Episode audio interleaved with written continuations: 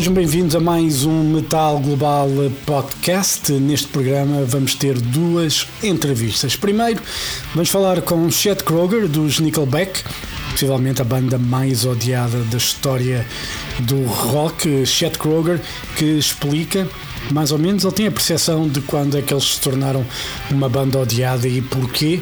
Uh, o Chet Kroger vai explicar isso durante a entrevista. Eles que receberam então depois o agradecimento de Phil Collin e de Joe Elliott, os Def Leppard, que também durante uma certa fase foram a banda mais odiada do planeta. Chet Kroger fala sobre isso. Há uma entrevista a não perder para ouvir já a seguir. Também para ouvir neste Metal Global Podcast, temos uma conversa com o guitarrista dos Polyphia, Scott LaPage. Ele que vai falar um pouco sobre o trabalho, o novo trabalho da banda, intitulado Remember That You Will Die.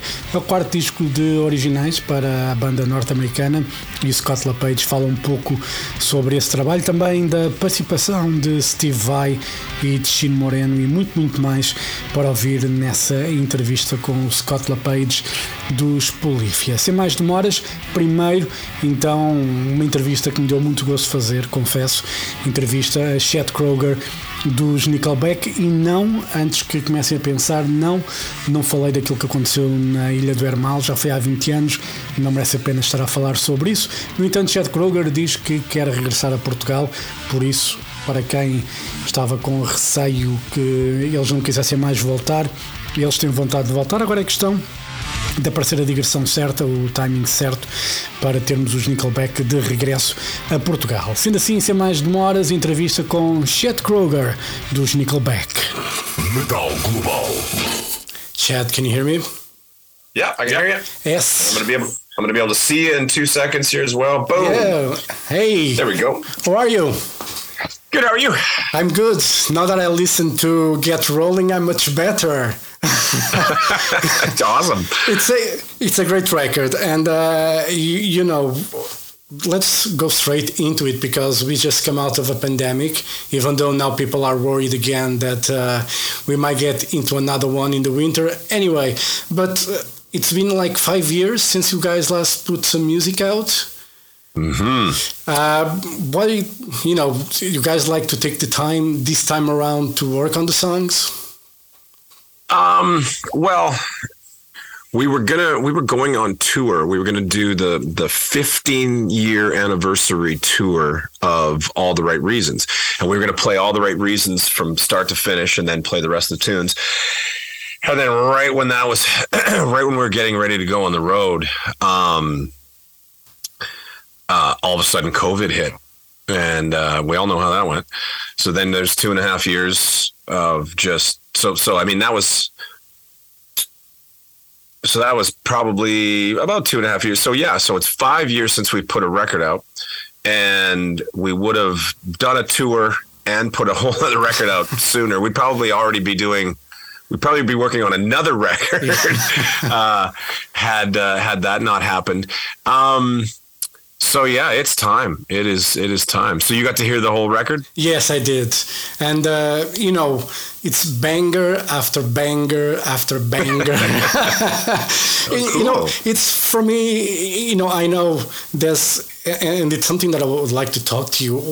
Why there is like um, a love hate relationship with Nickelback? It's because of the success you guys have that people feel a bit envious. Because, you know, I enjoyed Nickelback for many, many years. And for me, it's all about the music. I really don't care what genre it is, even though I'm a metalhead. But, you know, you guys know how to write songs. And I don't understand sometimes when you people seem to be dissing Nickelback just because it's Nickelback. Do you Yeah. understand what what? Yeah, I think I think I I, I do kind of. I've got a pretty good grasp of of uh, you know where things kind of went off the rails for us, and so I think that because we write so many different kinds of music, I, f- I think that you know if you were listening to a radio station anytime between you know 2000 and 2010 11 12 even um, it was we were kind of tough to get away from. You know because if you didn't want to hear it and you changed to a different radio station you'd probably hear it on that and then change to a different radio station you're probably going to hear it Yeah. you know in so many different places and we were really tough to get away from. And you know that's not my fault. I, you know we just write the songs. Um, and so with that uh, comes backlash. And then what happens is you'll get uh, you know then then comedians start making jokes. And then it starts making it into onto TV and then it makes it into movies and stuff like that. And then and then there just turns into this wave of like oh it's it's it's it's fun to pick on it's fun to pick on them and it's like a, it's an easy joke um, and I get it. I understand. Um, there are bands that when I hear them on the radio I just and they're very popular bands. And I just I mean we all have those. I mean no one is no one is exempt from that. Like everybody, there are certain bands where you just hear them and you just don't like them, and other people may, you know, half the world may love them, and sometimes I'll just be like, no, I just cannot hear this band one more, and I just like everyone else does, I just change the channel. Um, but we we did kind of get the. Uh, we became the whipping boy of the you know of the music industry for a while there but you know whatever you know i it, it's it's just part of you know um, the history of the band. And and it's funny because we were at the American Music Awards and we were presenting and we presented to uh, Def Leppard. And when we walked backstage afterwards uh, Joe Elliott and Phil Collen uh, turned to me and they were just like, "Dude, thank you so much." And I'm, I'm like, "For what?" And they're like, "For taking the the trophy for you know for." We get to pass the baton to you for being the most hated band in the world now, and I was just like, "Oh yeah," because I want that. Um, and it's funny. Um, we went for dinner with ACDC in Chicago years and years and years ago, and this came. This whole thing came up, and Brian Johnson said when they released Back in Black, uh, they were the most hated band on the planet. Um, so it, it I feel like we're in good company. And you know, this album, the first singles, San Quentin, you know, people started talking because they were like, "Oh, this is going to be almost like a heavier side of metal from uh, from from from Nickelback," and it's a heavy rock song, and um, you know. This is about an experience you had with a, a warden that worked in that prison, which is, for those who don't know, it's it's a, like a death row uh, prison for people It's even a very yeah, it's a very very famous prison in the U.S. and it was it was it was famous because it was just a really harsh, rough prison. And uh, Johnny Cash, um, no, Johnny Cash did Folsom. I think he went to Folsom Prison. Um, did he do both? Brad yelling, yelling from Brad, who works for us, he's like both. so I guess he also went to San Quentin. Yeah, that's right. Um, and it's just a very legendary prison. Um, it's just got this very this this history to it. But when I met the guy, I was at a party um, for my my buddy's birthday, and he was having this huge, huge birthday party. And there was like there had to have been a thousand people there. And I met this. I met the the warden, and the second I met him, I'm like, I was like, I, I, I have to write a song. I got to write a song called San Quentin now. I just met the warden, and I just thought that was you know insanely cool. And thank God I wasn't in an orange jumpsuit yeah while I was meeting him. So and uh, how normally how, how long does it take for you to write to write a song? Did you guys take the, the time this time around to work on them? Because it, it seems to be very you know when we listen to a nickelback record it seems to be very easy uh, for you two guys to write a song. That might not be the case when you guys are writing right? I'm glad it sounds that way. Because uh, you know some of them come quickly and some of them uh, require a little more labor. Um, and I'm I'm I'm assuming that's the same with everybody. it, I, I I sit back and, and think that sometimes I I wonder when I listen to some of the tunes, just like, oh, it just sounds like uh, it probably just flowed.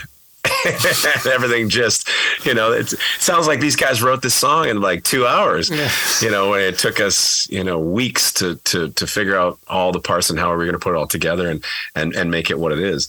Um, yeah, it's you know, and then there's all the other little intricacies that go along with it uh, that I love. You know, making sure that uh, we call them doorbells um, that go in the chorus, all the little ear candy that goes in there.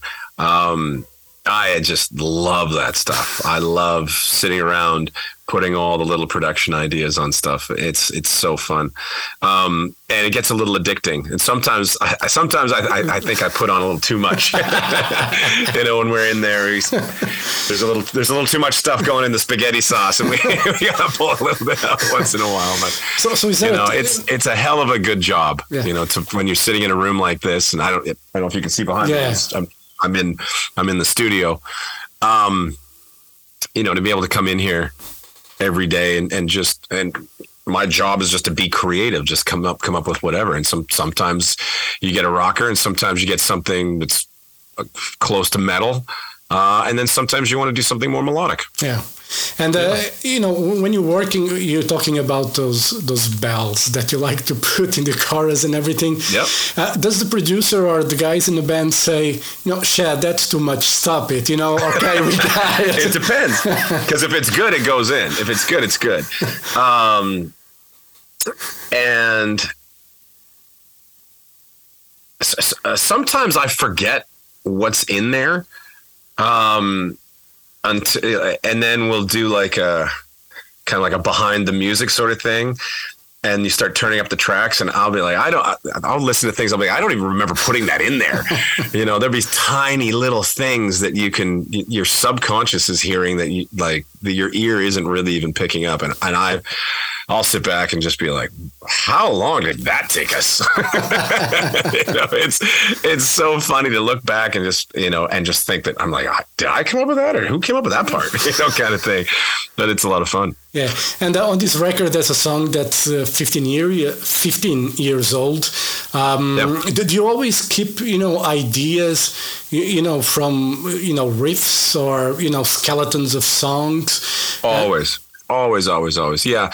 Because if if you're making a record, I, I just never want too much of one thing on the record. I, I always like it when there's a, a, lot of everything. Yeah. Um, but if you write, if you write, let's say two or three of the same sort of song, like it's the same, it, it it's the same kind of vibe almost you just don't want the, the, the record to be lopsided. So we'll just take that idea and put it away for later. And and you, sometimes you just have to wait until it's the right time, you know. And we go, I go back over the vault all the time and listen to like really heavy riffs. There, I've got this one riff that is just so good, and I've tried to sing something over it probably four different times, and it's just not right. I just can't find this the right melody for this riff, and it's so good um, that I just refuse to put to put it out or do anything with it until it's just until I get the the perfect perfect melody, the perfect tagline, whatever is going to be. But um, it it deserves, you know, just the most attention and, and to have you know the greatest uh, vocal line on it, and and and and maybe and maybe I won't be the one singing on it. You know, maybe it'll be a collaboration. Maybe I'll find somebody else who wants to uh, to do it. Maybe someone else is going to put the magic on there and be like, "This is this. Here we go. This is what I was waiting for for this thing." Um, but there's, uh, yeah, the, the vault, as I call it, is uh, always has a lot of stuff in it. Lots of little ideas uh, to go back to.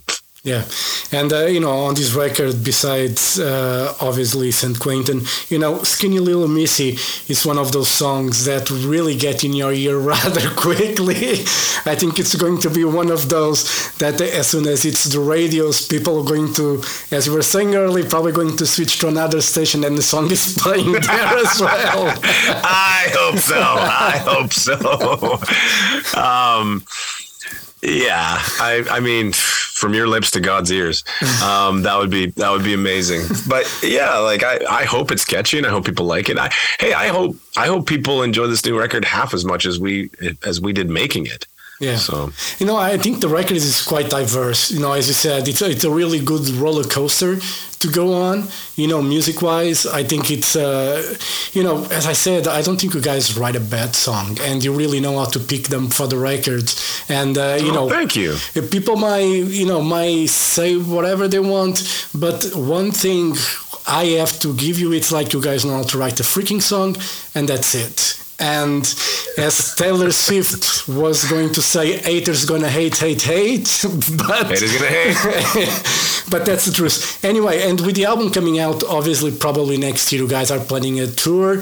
Um, it's been, you know, a long time since you guys toured, and, and in Portugal, guys only played once anyway. But can we expect to see you guys in Portugal? Because I think it's long overdue that you guys, you know, come back and. Uh, We would play. love to. We would absolutely love to to make it back to Portugal. Um, there's a lot of places um, that we've only played once.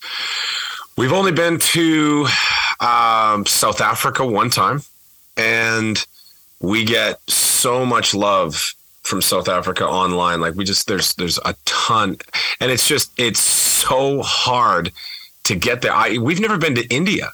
And I would love to make it to India. I mean, I mean, at least we made it to Portugal once.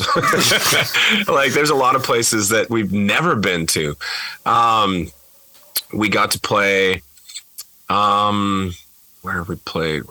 trying to think of places that we've only got to play like one time and never been able to go back. We played Moscow twice, which was great. Um, the, the, the, you know, regardless of what's going on in the Yeah. world right now, there's, there's still a lot of there's a lot of good people um, in both countries that have nothing to do with you know all Yeah. the political bullshit that's going on. But uh, that was it was great to be able to play there. Um, we've never been to. We've made it to Dubai. We've been to Abu Dhabi. We've been to the far corner. Like I feel like we've. Argentina, Yeah. Yeah, Argent. Yeah, that's right. We made it to Argentina once. Chile once. Yeah, Chile once. Brazil twice. Brazil twice. We went to Brazil twice. That's right. We played Sao Paulo. Uh, we did uh, Rock in Rio. But there's there's so many places that we need to go go back to and give and give love to because it's it's just it's it is so wonderful knowing we've got fans in all these places and places that we still haven't been to. Like I said, we I'd love Yeah. to make it to India, um, and and be able to play. I you know. I think it's Metallica that says they've played absolutely every. Yeah. They've done every continent and uh, like they've they've literally done it all.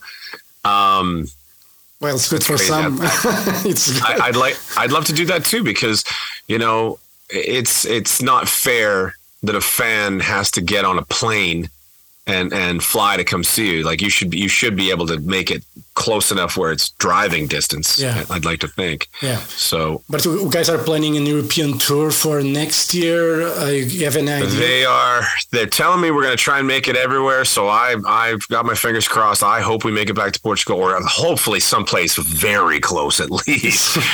South Africa, I have no idea. I don't know what to tell you guys. I don't know if we're going to make it back to, uh, you know, Johannesburg and Cape Town again. I have no idea, but uh, I, I hope we get someplace close at least. Uh, but it's been so long since we've gotten out there and done a real proper world tour, and we're excited. Yeah. And I'm absolutely terrified that Skinny Little Missy becomes a single because we're gonna have to sing that. Well, like you've heard the chorus, right? The chorus is like. now it gets in your head. It's it's a, it's a great song. Come on, man. It's uh, you're going to have to No, it's just going to be really hard to sing. well, you know, you wrote it. Now you have to deal with it. yeah, yeah, I've heard that before. Mutt Lange, when we were working with Mutt and we were doing uh, the Dark Horse record, he would. Do, there was some stuff on there where he's just like, I'm like, how in the hell am I going to sing this live? And he's like, that's not my job. my job is just to make you guys sound awesome in here. Like, you have to figure that out. You know, with like animals, I've got to take a breath and I stand like for, for one line and then Pete will jump in for he'll just give me one line in the verse and then back off, and that's just enough to like take a deep breath and then just keep going. And then he does it again for me in the second verse. So we just we figure it out. We you know we've got three singers in the band between myself and and Daniel and Ryan there's enough guys there to pick up lines so you can catch your breath and keep going. Yeah. So. Right. Chad, thank you very much for your time. It was a pleasure to Brother. talk to you. Uh, Get Rollin' is going to be a great record. You know, I'm excited and fingers crossed for you guys to come back to Portugal. It's been long Absolutely. overdue. Festival, you know, proper headline show, whatever.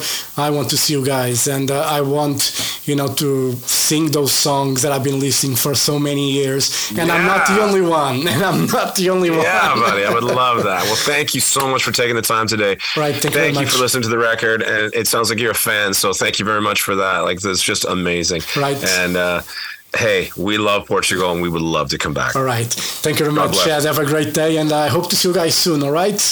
Thank you. Absolutely. Thank you. See you, bud. Bye-bye. Bye.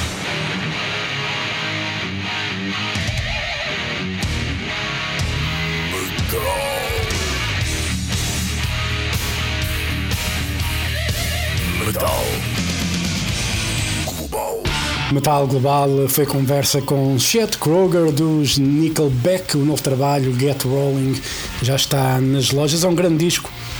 Esqueçam o preconceito que têm com Nickelback. O disco está cheio de malhas e merece a pena ser ouvido. Get Rolling já está nas lojas, edição em CD. O vinil só sai para o ano, porque, como sabem, há atrasos na produção de vinil devido à escassez de material. Seja como for, plataformas digitais e em CD, Get Rolling dos Nickelback está disponível e é só malhas. Agora, sem mais demoras, vamos à conversa com Scott LaPage, ele é guitarrista dos Polyphia. Eles editaram muito recentemente o seu quarto disco de originais, Remember That You Will Die, é o nome deste novo trabalho.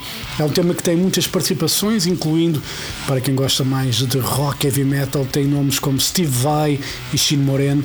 A conversa com LaPage para falar também de Vai Moreno, mas muito, muito mais. É uma longa conversa com Scott LaPage, uma boa conversa conversa. Atenção, é longa, mas é boa. Vais ficar então, sem mais demoras, com a conversa com Scott LaPage dos Polífia. Scott. What's up? How's it going, dude?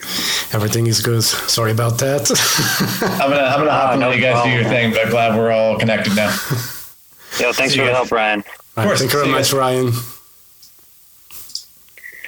Yeah, Ryan's great, huh? He's yeah. the uh, He's the fixer guy. He's the guy that I text and no, I need a problem fixed immediately, and he's there to do it. Yeah, no, the, the problem was that I was setting up an interview on Zoom for next week with Coheed and Cambria, oh. and I click on that link instead of yours.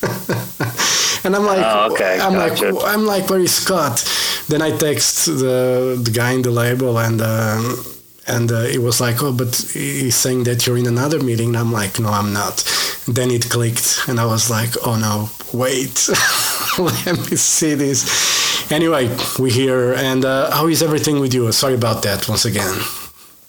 Oh, no problem at all, man. Uh, I'm good over here, dude. Just uh, ready to put this record out. Yeah. Very, very ready to show everyone the rest of the music and uh, you know, then I can start posting videos of me playing it, or you know, we can all post videos of us playing it, yeah. and just uh, really get out some content, dude. I'm excited. Yeah, and uh, you know, let, us start with the uh, with the title of the record. Remember that you will die. It's not uh, something that people like. Okay, thanks for reminding me of that. You know, I know, but what was the, the what was the idea behind it? Was just um, you know like a fun thing to that was like crossing your minds when you were deciding an album title. Well, um, in the past, I guess I'll start off by saying like uh, when we named our other albums, you know, like uh, they're mostly instrumental.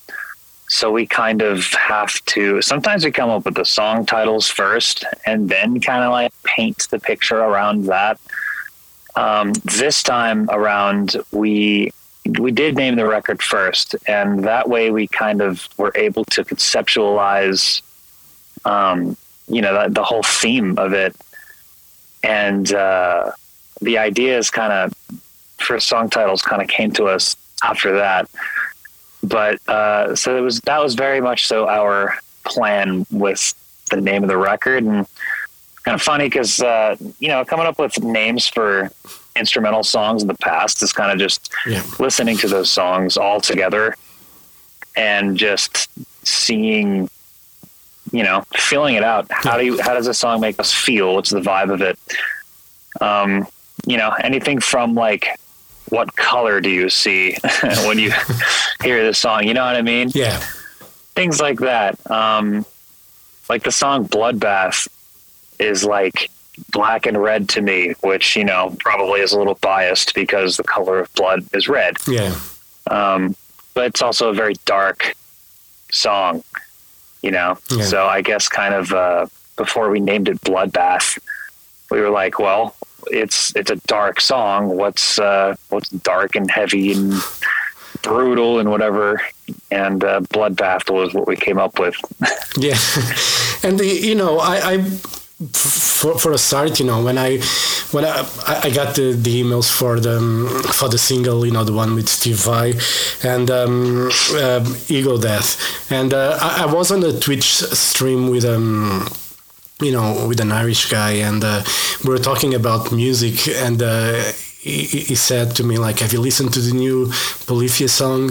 And I was like you know the name is no stranger to me but I don't think I have. So immediately after that I went to check you know the the music and uh, then I was I just went on Apple Music and listened to everything else that you guys had there.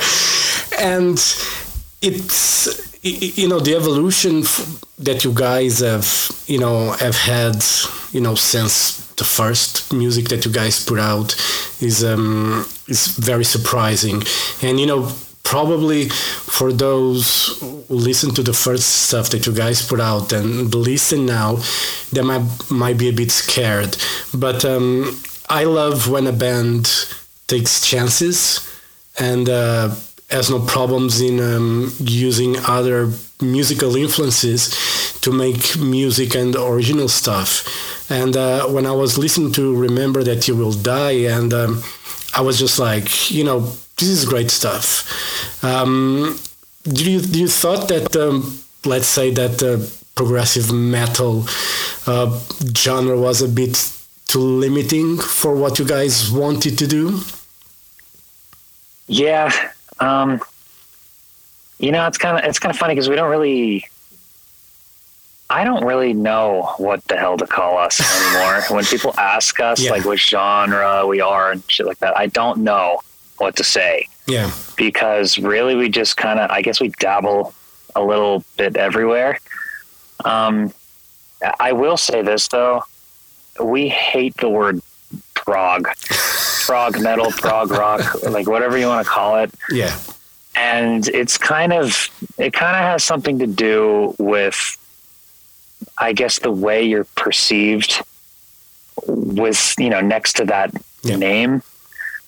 Like it's very, uh, yeah, I guess it is kind of limiting, you know? Yeah. And it's kind of a scary word to people who aren't into prog anything. Yeah you know, because then I guess they think maybe like, oh, it's going to be too technical, it's too whatever. And if you kind of think about it, it's really not prog at all anymore. You yeah. know, like we have, we've we've been doing, you know, kind of pop structured songs for for you know since like Muse. Yeah. And uh, I guess the way we structure everything out um, is kind of it kind of gives us that whole like oh well it's you know it's obviously it's not prog. Here, check this out. Yeah. But I guess people are going to kind of like paint it however they want, and they should. I think they are absolutely entitled to call it whatever they want, especially considering I don't even know what to call it.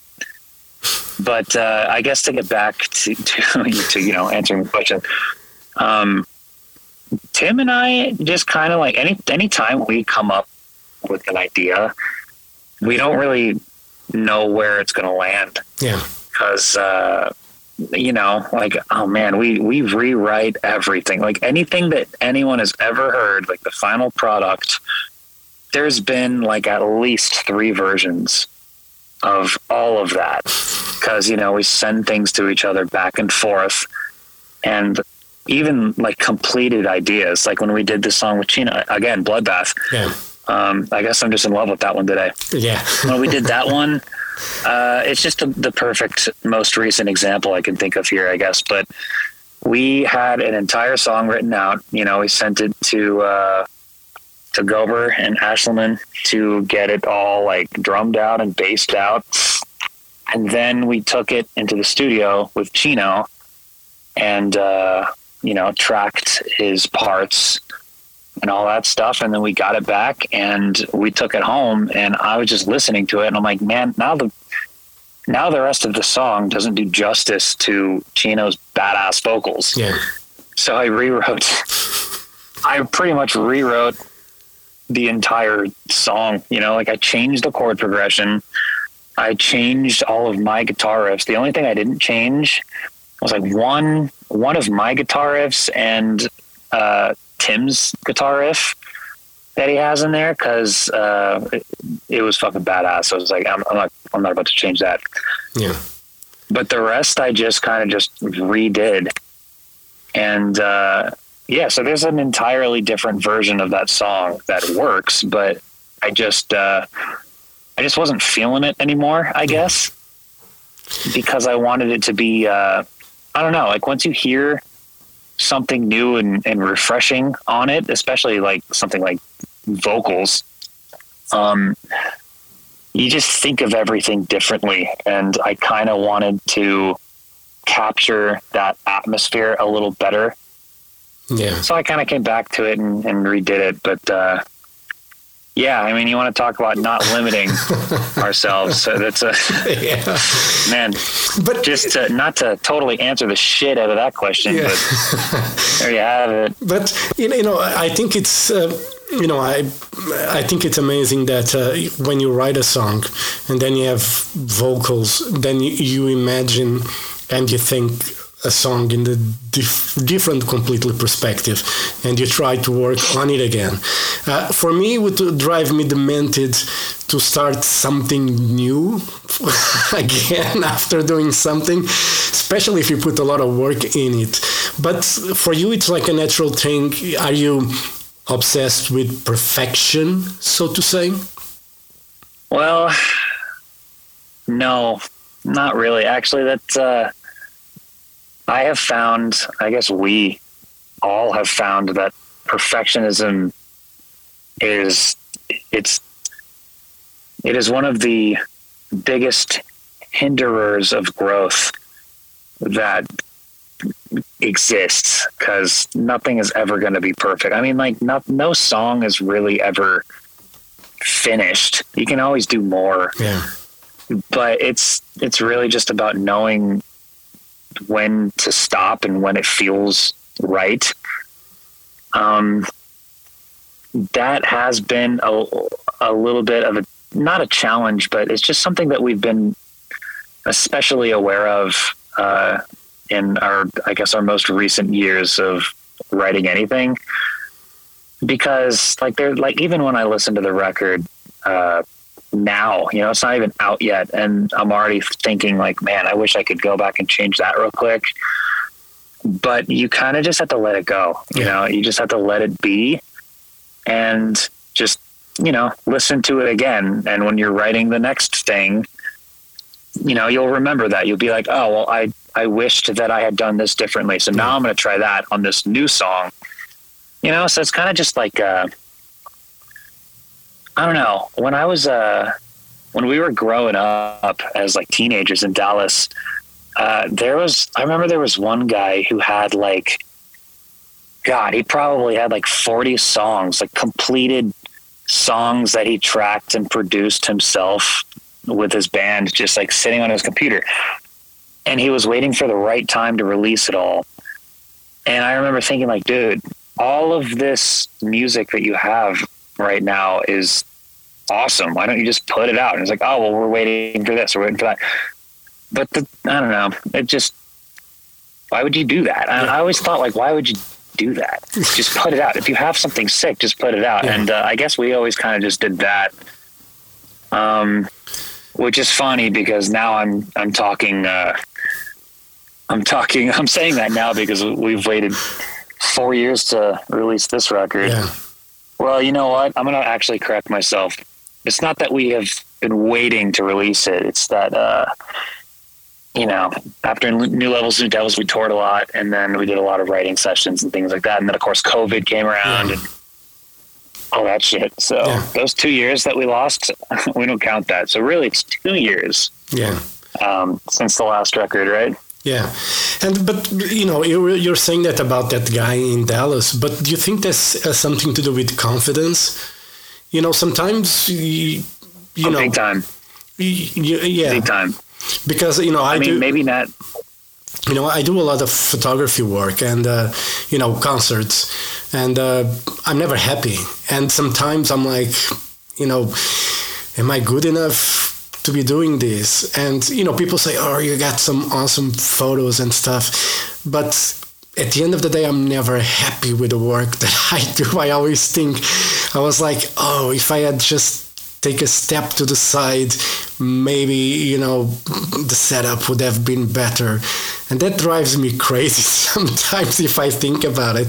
And i was just you were saying that about the guy in dallas and you know i think it's a confidence work work you know it's just you know if you don't trust what you're doing you know it's very complicated to just put it out Yeah, I mean, dude, the thing about I don't know, the biggest thing about holding on to shit is that if you don't you're not doing anything and you're not allowing yourself to grow, you know? Yeah. Like posting I don't know, anything from like releasing an album down to posting a video of uh, I don't know, like a guitar riff from the album.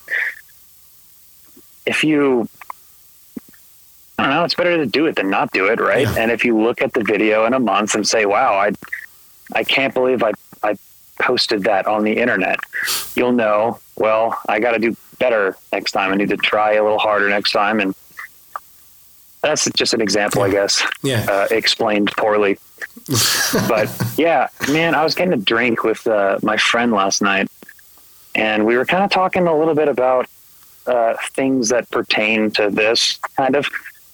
And one thing he said that uh, was kind of, I kind of really like thought about a lot on the way home was he, he's also a guitarist. And uh, he told me that when he would go into practicing guitar thinking that he needed to play perfectly, he made less progress than when he just picked the guitar up to play you know, because you don't, when you just pick, pick the guitar up to play, you're not thinking about anything. And that's the point, dude. You just like, I don't know, just pick it up and have fun with it, enjoy it. Fuck up. yeah Play wrong things, you know, like that's the only way you're going to know what sounds good and what sounds bad. But if you're thinking about, like, you know, oh, well, I, I didn't play that perfectly. I hate myself for it. yeah Then you just like, you, you know, you put the guitar down in an hour and you feel like shit. yeah So then not only do you not really make as much progress, but now you don't feel good. yeah so you might not want to do it the next day. And Yeah. then like a week goes by of that mindset and now it's a chore. Now you're like, oh, I don't, I, I don't, I don't get to play guitar today. I have to play guitar today. And uh, oh man, dude, if Clay Gober heard me say that, he would give me shit, just because he uh, likes to make fun of me for having, uh, you know, philosophical ideas and viewpoints and shit like that. yeah but I don't know. It is. It really is about the attitude and like your perspective and you know all that shit that you Yeah. hear on like fucking TikTok. People are like, "Oh, it's all about your attitude," but it actually is. Like I, I really hate to like present a cliche, but it matters a lot, dude. Yeah. Um, and the the more you start, the earlier and the more you start thinking about things with a better attitude, Yeah. the happier you're going to be doing the things that it is you you're doing whether it's because you need to do them or you want to do them you know Yeah, and uh, you know, when it comes to to music, do you is it important from your perspective? You play obviously. You have another guy playing guitar with you, so you guys probably you, you keep trading ideas and try to better yourselves. But do you look at other bands when you listen to them and you try to compare the work that you do with what they're doing and uh, saying like okay that's a great idea but i could do better you know something along those lines do you, do you think when you're listening to other bands that um, that help might help improve what you're doing somehow? Um honestly yeah. I maybe it's just the you know philosophical side that clay makes fun of in me again kind of like influencing that a lot but I, I guess i try to take away i don't know it's as much of a um, a strength as it is a weakness i guess. I always try to take things away from anything you know? Like the other night we all went to a Meshuggah show which is fucking badass by the way. Yeah. Um, it's like my fifth time seeing them, and they fucking get sicker every time. Anyway, you know, me and Tim are like taking notes and shit on our phones, and most of my notes are like mental because, like, I'm like, oh yes, this song, like, I, I know their fucking entire discography, so I like remember it. Or I'll like, I'll be like, oh, this is cool. I'll take a video of like what they did, so that I can remember it that way yeah but uh, yeah, he and I are like taking notes and shit, and uh, yeah, I just, I, I guess I always kind of try to analyze things in any way that I can. A lot of the time, it, it's over analyzing. yeah Um, I'm working on it, but uh, Yeah, that's uh, you, know that's something that you know uh, some people do when they, they, they uh, you know again I was talking about my photography work and that's something you know I try to look at some photographers that I enjoy see how they're doing it and try to you know learn and not copying them but uh, try to you know to understand what they were thinking when they take that shot and for me for as silly as it sounds, if I'm not enjoying a band, you know, the photos are shit. You know, and the, it's true. Yeah. It's it's you know, I I might be ridiculous or presumptions or whatever, but you know, my work normally you can see if I'm enjoying a show. you know, if I'm not, you won't see a good picture out of it. yeah, dude, I mean, dude, it matters. It's uh, if you if you're not feeling it, it's gonna, you know, you're gonna see it. Yeah, I, You're gonna notice the difference. Yeah, I think it's it's ridiculous. I think in music you can you, you can feel that when when a band is enjoying playing as well. I think you can you, you can see that. And for me, on the Remember That You Will Die, I think you guys are enjoying experimenting and doing that stuff. And uh, you know, one of the this is a silly question, but you know, what is the most complex time signature that you have on this record? No, oh shit, dude. We we honestly stay pretty close to three four and four four. It's not really anything uh, crazy. Like uh, really, the craziest things that we do all come from Aeschliman on the drums. You know, like he'll put like fives in a section or something. yeah, Um, other than that, it's pretty, you know, head bobbable, if you will. We don't venture too far out of uh, our comfort zone in that regard. Um, I don't think we've ever even done a song in in like seven eight or seven four. Uh, oh, man, I'm trying to think. Maybe maybe we have. I honestly don't know. You know, I, I, I was asking that because you know I studied music when I was younger, and um, you know, a four by four, it's you know, it's the probably the basic you know that you learn, and uh, you know, anything other than that for me was you know would just fuck up my brain for whatever reason. You know i was never good with maths and uh, every time i had you know there was like an odd time signature you know i just couldn't get my head around it for if you know my brain didn't work like that and uh, you know when i listen to you know you know technical guitar players you know i'm always you know trying to understand you know how do their brain works when it comes to that. And, um, you know, I, asked about the time signature because if you ask me what's a 7 by 8 I have no fucking idea. You know, I know what a 4 by 4 is. Listen to AC, ACDC records and uh, pop music. You know, that's mostly it.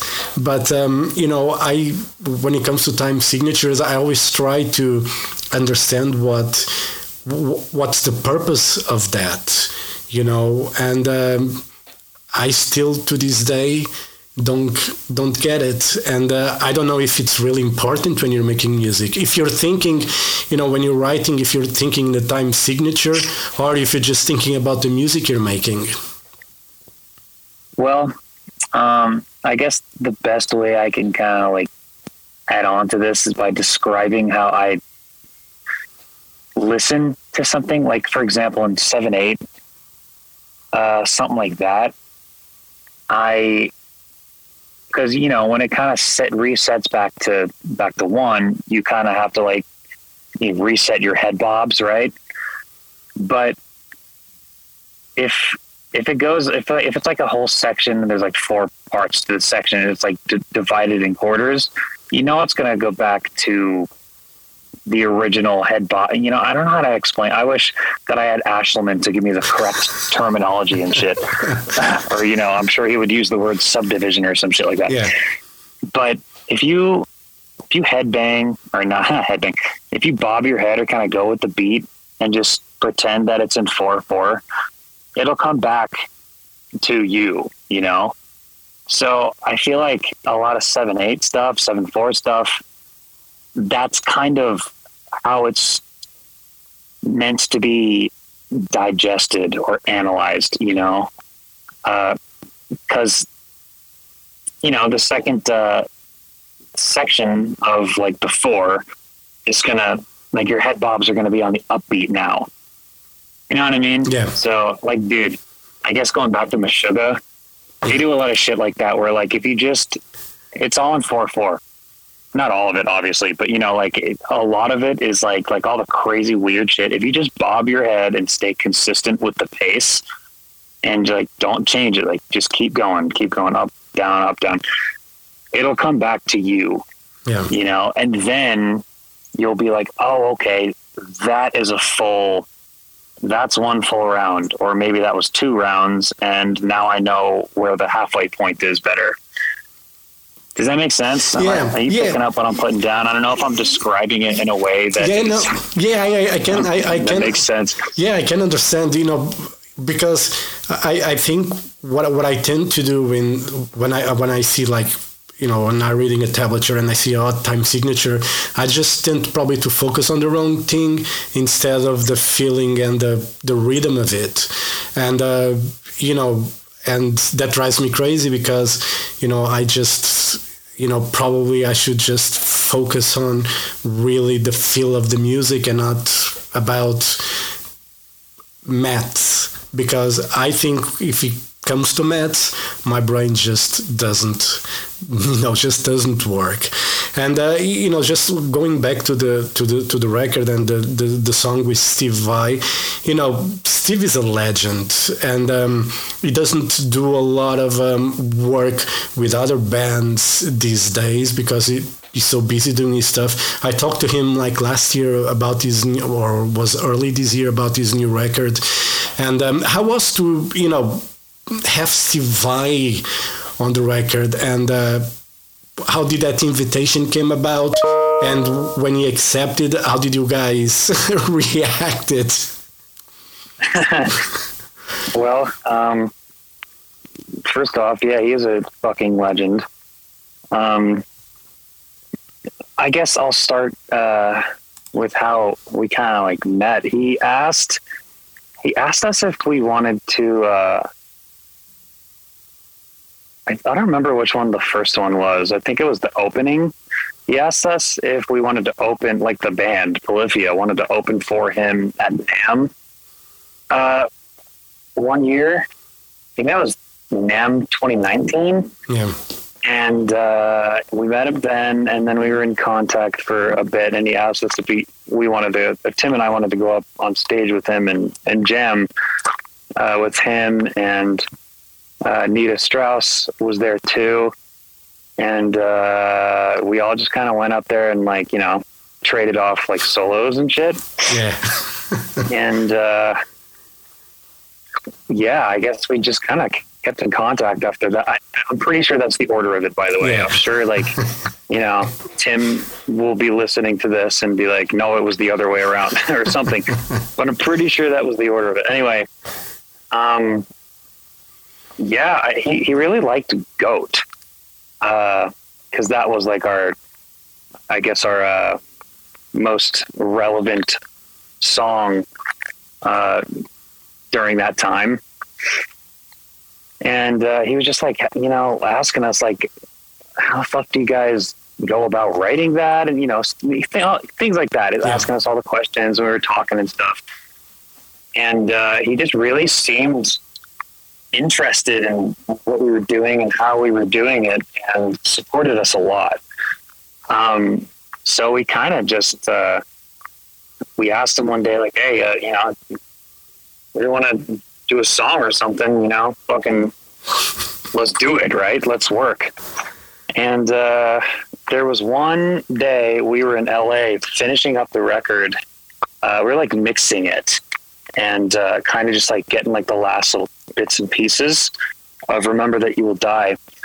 And we had a song that we kind of strategically mapped out for Steve. And there had been like only like a couple of other ideas that we thought might be, you know, worthy yeah. for Steve. You know, because we knew that uh, if we were going to do a song with Steve, it was going to have to be fucking great. Yeah. And uh, that is a pretty um, difficult task to kind of just like put on yourself. Like, oh, easy. We'll just write the best thing we've ever written and give him that. but you know, it's he can't just. It's a lot easier said than done. So finally, we we we have this song and we're like comfortable with uh, doing it. It was an original Tim idea that he sent over to me, and I overthought the shit out of it for like a year. Finally, finished my parts to it, and then we texted Steve and we're like, yo, we got a song uh, that we would love to show you. So he invites us over to his house. I really hope I'm getting the details of the story right here because I have a terrible, terrible memory. Um, but either way, this is, I know this for a fact. We go over to his house and uh, we show him the song. Actually, kind of a funny story because uh, Steve in his studio, he's got like a, these fucking person sized speakers. They're huge. And like, it, like I'm talking like they're like five and a half feet tall. And like, I think they're elevated a little bit even. Either way, they're fucking huge and they're fucking loud. So for for recent, I guess there's like iTunes was turned up like too much with like his mixer or something like that because when he was listening to the song it was like fucking really loud and almost like clipping and like distorted so it was so loud that one of the grills on his speakers just fucking like shot out because you know us like we, we fucking like we're really really into the low end So we like make make sure the bass and kick like pack a fucking punch. so oh man, it just blew the grill off of one of the speakers. And it's, it's kind of funny because like Tim and I are sitting there like, oh fuck, we just like blew Steve's speakers, and uh, he, he called like his uh, his tech to come in and like fix it real quick. So it was all right, but like, yeah, I guess that's just the funny part of the story. But he listened to the song and he was like, "Yeah, I, I would love to put something on it." And at first, he uh, he didn't really know if he was going to have time for it because uh, he had all this shit coming up, and he was like, "Yeah, I got to go." I think he was about to go on tour. I don't remember exactly what it was, but he was like, "Yeah, I only have like a small time frame in between like getting." getting ready for that and then like you know i, I don't want to push your guys' record back at all by like telling you oh i can get it done in a few months and then you like i don't know for any reason you like don't release it or something like that and you know it's kind of funny because tim and i were willing to just wait for it and push it back within reason of course yeah. but like we were definitely willing to to push it back. And like three weeks go by. You know, we, we go back to the studio, finish up what we're doing, go home. Three weeks go by, and he uh, he just emails us some shit one day, and it was uh, like the first version of you know what you hear now, and uh, yeah, so it uh, so it existed. and did you, when you were there in the studio, did you saw the Hydra? The guitar. Oh yeah, he did show us the Hydra.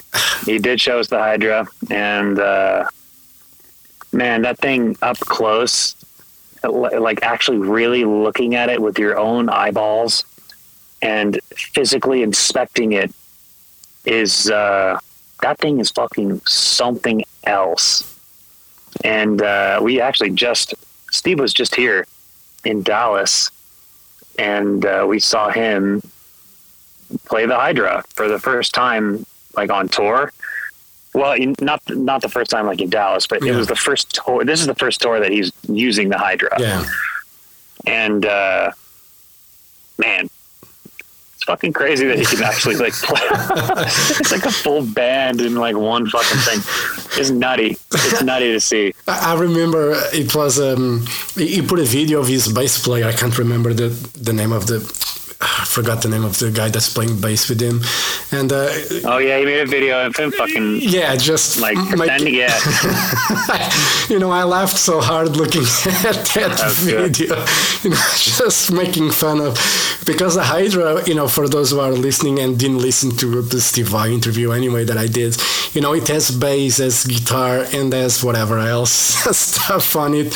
It's a beast, and uh, you know I never, you know, I I think it's just the, the the the concept that goes, you know, behind it, you know, it's just crazy, and to make that even work, it's even crazier.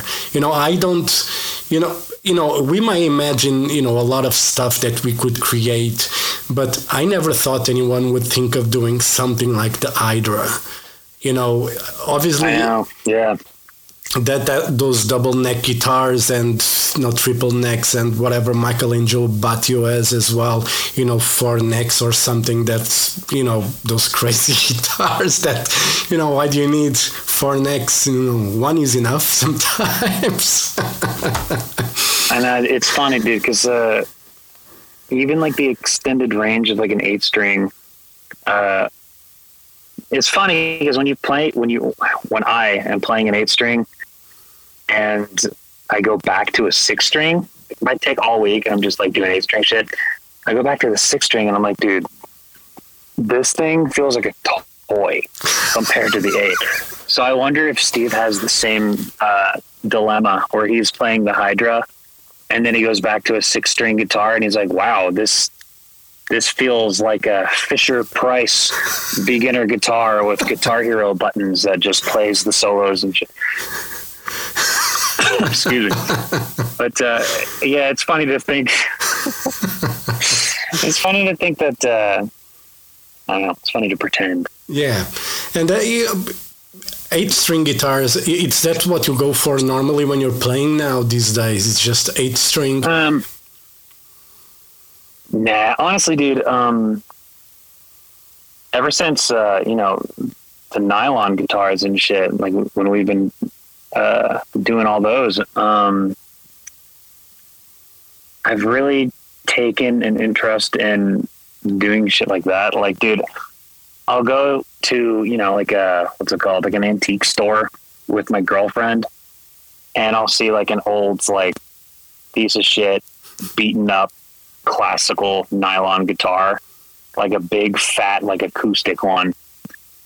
And I'm like, oh, you know what? Let me check the intonation on that thing. If it's not too bad, I'll probably take it home. It's like a hundred bucks or something. I'll just be like, you know what? Yeah, I'll clean it up at home and let me fuck around on it and just see what it feels like. And uh, I, I've done that a couple times, and I actually fucking love those guitars. Yeah. Like I play them a lot, just for fun. You know, at home, I'm like fucking around, and uh, I actually picked up an eight string nylon recently, and that one's fun as shit to play. Um, but no, I don't know. I don't really like gravitate towards a certain guitar on a on a certain day. Yeah. And of course, it depends on like what uh, what I need to be practicing or like what video I need to be filming, Yeah. things like that. But I guess uh, on like any given day, uh, you know what? I take back what I just said because I totally do. I, I go back to my six string a lot, the gold one that I've been posting like pictures and shit with. Uh, I like that one a lot. That one um, is just fucking smooth as shit. And you know, if you ever are in Portugal, you know, I, I got a challenge for you because we have a we have what we call the Portuguese guitar that's used for fado. It's um uh, it's acoustic as well, but it's not nylon. It's um you know it's steel string, but still it's a it's, it's a different beast. And uh, if you ever here in, in Portugal, and um, you know, I'll make a challenge for you to try to play one of those. Jimmy Page tried and uh, it, was very hard for him to play anyway. But uh, it's uh, if, if you do a, search for fado, you know Portuguese guitar, you'll see what I'm talking about. And um, if you're ever in Portugal, you know we'll meet, and uh, I'll try to get you one of those guitars to see if you can, you know, what you can do with it, just for the fun, for the love to. challenge. You know, I would love to try it out, um, and I'm sure it will be hard for me to play as well. Even with like picking up those nylons, like the, the classical ones and shit, they have like high as shit action. yeah, You know, Yeah. like you really got to fucking press on on those, and Yeah. not too hard because the nylon strings are very fragile. You know, they're delicate and shit like that. So it's uh, it's it's it's fun to see like what kind of things those uh, guitars inspire. yeah. So I'm excited to try the the steel one Yeah. you speak of. Yeah, it's. I think it, it would be a good challenge. I, I, Alex Skolnick from Testament was in Portugal, you know, in the summer, and he actually picked an island string one from a shop, and he's playing it a lot as well, and putting you know some videos as well on his Instagram uh, with it, and um, you know. There's something special as well on those those guitars, and um, you know maybe we can when you're here, maybe we can try a couple of those, you know, and see what you can make out of them. You know, it's always a good challenge for for you guys. And um, Scott, I won't keep you longer um, because I think we've been talking. I don't know for how long anyway, and uh, you, and uh, I'm. Oh yeah, no, no problem at all, dude. I'm happy to. uh Thank you for having me. I'm happy to be on the phone with you. you know i'm just in, enjoying i love talk about music and stuff like that and sometimes you know i just start blabbing and you know it's a never ending conversation anyway and uh, with the remember that you will die you know coming out um, next week um, what are the touring plans for you guys what's the idea you know now that everybody's touring it's probably complicated to find you know a proper space but you know next year what are the plans for you guys Um, you know, it's it's kind of. I, I guess I have no idea when this is gonna come out, so I don't really know what's going to be announced. But I will say, I hope I'm allowed to say this. I know that we are planning for some international things. Uh, hopefully next year. I like I said, I you know nothing really set in stone yet as of right now. So I don't want to make any promises, and then then you know something happens and people get sad. But I know that we are doing another U.S. tour uh, next year as well, like uh, somewhere in like the middle of the year. Um, I, I mean, I hate dancing around this shit. Yeah. Like I'm not allowed to, you know, tell people what's going on. um, but I, I, how about this? We we are coming to a bunch of places soon, and if you want to be updated on all that shit, just check our socials, which is just Polyphia everything, and then you know, like us individually, we always we always share those posts and make our own posts as well. So uh, we'll definitely try to keep everyone in the loop as much as we can. That's good. Sounds good. Scott, thank you very much for your time. You know, all the best for Remember That You Will Die. I really enjoyed the record, uh, to be honest. And, uh, you know, I love the diversity of it. And, uh, you know, I think it's refreshing.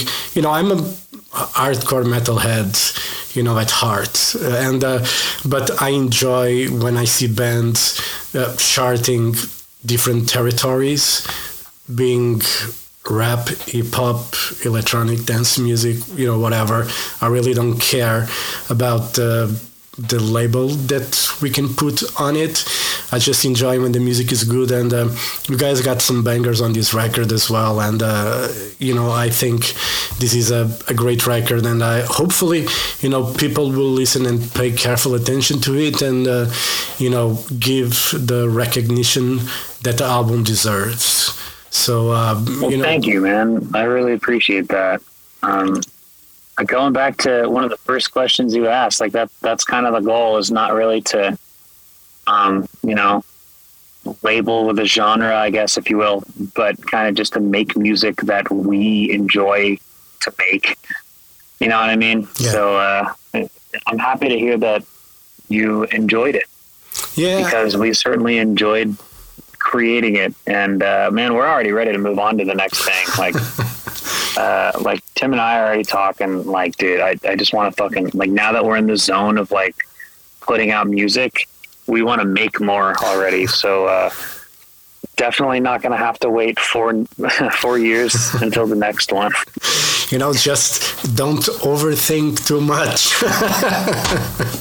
That's right. That's right, dude. Nothing is perfect. So don't, you know, don't be a perfectionist. yeah, Just get the shit out. yeah, exactly. just you know, if you feel good about it, you know, just put it out. And uh, I, I'm sure, you know, it's for me. I, I've, you know, I, I just for a long time, you know, as I'm getting older, I just realized that there is no point in dwelling in a lot of shit. You know, just think, Yeah. thinking too much about it. Even though I do that with my my work sometimes, as I was telling you. But um, you know, I just put it out. If people appreciate it, good. If they don't, you know, it's good as well. Just don't try. One thing that I don't like it's the the the the anger for likes and uh, you know to see how much people are you know clicking and everything like the clickbait stuff you know i, I really don't like when whatever news sources uh, they do that Oh, I thi- yeah. yeah i think for me it's the most it's you know it's just ridiculous and uh, I, I- sure, but you know, man, the clickbait and shit. I've already seen some clickbait for like interviews that we've done, and the record's not even fucking out yet. Dude, It's it's gonna happen. yeah But uh, the more things that are happening at all, better, I guess. Right? yeah But what do they say? There's no such thing as bad publicity, Yeah. which you know is just not true. But that's what they say. all right scott thank you very much for your time you know all the best and uh, hope to see you soon all right Hell yeah, man! Uh, thank you for your time, and I appreciate you, dude. I'll talk to you soon. yeah talk to you soon thank you scott bye Yeah, no problem, dude. Thank Bye. you. Bye.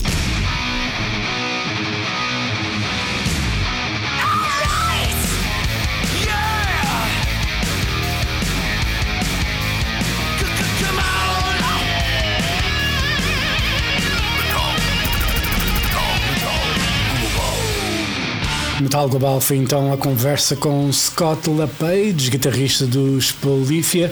Remember That You Will Die é o nome do novo trabalho da banda norte-americana e já está disponível nas lojas. Já sabem, se tiverem dúvidas ou sugestões, podem enviar e-mail para jorge.botas.rtp.pt. Podem me seguir no Twitter, se quando ouvir esta entrevista ao Twitter ainda existir, e podem me seguir também no Instagram, é Mountain King. Podem fazer like na página de Facebook do Metal Global e também podem seguir este podcast eh, em Apple Podcasts ou no Spotify. Estejam à vontade, façam like. Se quiserem fazer uma review, estejam à vontade, desde que seja boa. Se for má, não saiam ao trabalho, por favor. E pronto, eu volto no próximo programa. Um forte abraço. Children of the night, He will live through the centuries to come, as I have lived. Good night.